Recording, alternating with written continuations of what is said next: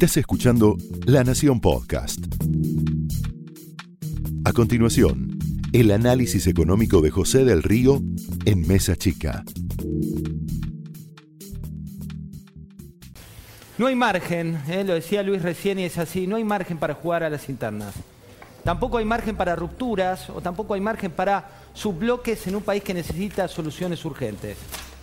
El radicalismo es noticia en estos días como un sesgo tan egoísta, lamentablemente, como el de la agenda oficialista. Cristina Fernández de Kirchner es noticia por su agenda judicial y también por un sinfín de sobreseimientos. Los diputados electos por jurar por les jubilades, así lo hizo una legisladora, por jurar por la marihuana, por pedir echar al Fondo Monetario Internacional como el mal del país. Son tal vez ruidosas utopías de un país en el que las únicas cuotas que quedan vigentes son las que hipotecan su futuro, tu futuro, mi futuro. Hoy, el dato del informe del Observatorio de la Deuda Social de la UCA te marca que la pobreza está en 43,8% en el tercer trimestre de este año. Hace números. La cantidad de pobres mientras legisladores se pelean, mientras Cristina maneja su agenda judicial, en nuestro país, nuestro bendito país, llegó a 18,4 millones de habitantes.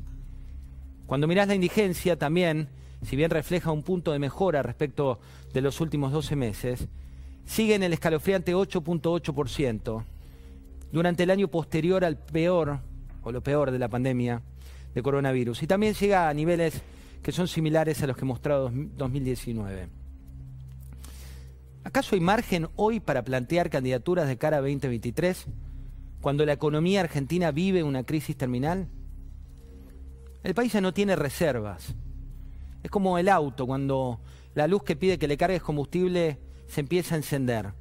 Primero lo hace paulatina, pero después sigue subiendo. No tenés respaldo de la moneda, hay importantes vencimientos de deuda, y el gobierno tiene que acordar con el Fondo Monetario, no le queda otra para descomprimir, por más que del caño diga lo contrario. Nadie, absolutamente nadie, cree en lo que dijo la portavoz, que las reservas son robustas. Las netas tienen hoy unos 4.400 millones de dólares. Los economistas hacen cuentas y dicen que no hay margen, que se viene lamentablemente un ajuste irremediable, por más que lo vistas de plan plurianual. Le puedes poner palabras amigables, pero la cuestión de fondo está por resolver. El Fondo Monetario cree que necesitamos una reforma laboral, una previsional, una tributaria, que se abra la economía. Estados Unidos hoy reiteró que la Argentina tiene que llegar a un acuerdo sólido con el organismo que facilite el retorno del país al sistema financiero. Es una vara elevada en medio de la expectativa instalada de que a lo sumo esa negociación era light, que no iba a dejar temas por resolver facilidades extendidas del fondo que implican reformas estructurales que hoy se están tratando de esconder. Apareció Cristalina Georgieva, la titular del FMI, dijo que todavía queda mucho por hacer. Sabemos que Máximo Kirchner, Cristina Kirchner, tienen que dar el aval para este acuerdo, que también se va a manifestar con una disidencia en esa plaza, valga la redundancia disidente que va a plantear el kirchnerismo, el cristinismo, frente al albertismo. Y por último, si llegáramos a un acuerdo pronto, eso significaría aire, oxígeno. Poder volver a pagar en 2026. Pero el presidente Fernández le reclama el jueves al Fondo Monetario que haga una evaluación de lo que fue el fallido programa, dice Alberto Fernández, de 44 mil millones de dólares.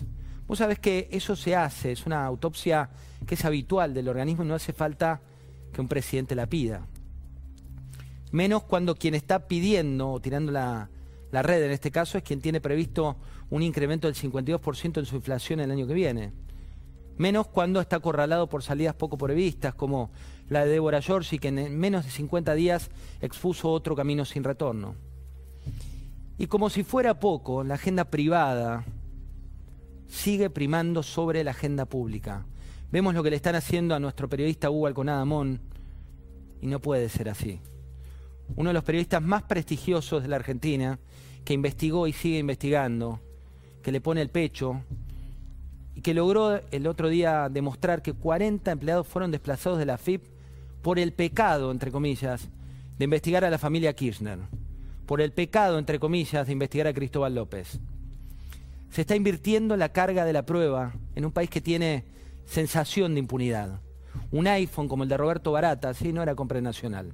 Mano derecha de Julio Devido, con declaraciones, conversaciones explícitas sobre corrupción.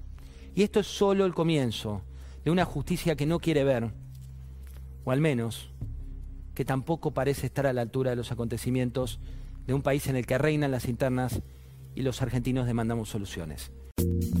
Esto fue el análisis económico de José del Río en Mesa Chica, un podcast exclusivo de La Nación. Escucha todos los programas de La Nación Podcast en www.lanacion.com.ar. Suscríbete para no perderte ningún episodio. Estamos en Spotify, Apple Podcast, Google Podcast y en tu reproductor de podcast favorito. Seguí escuchando La Nación Podcast.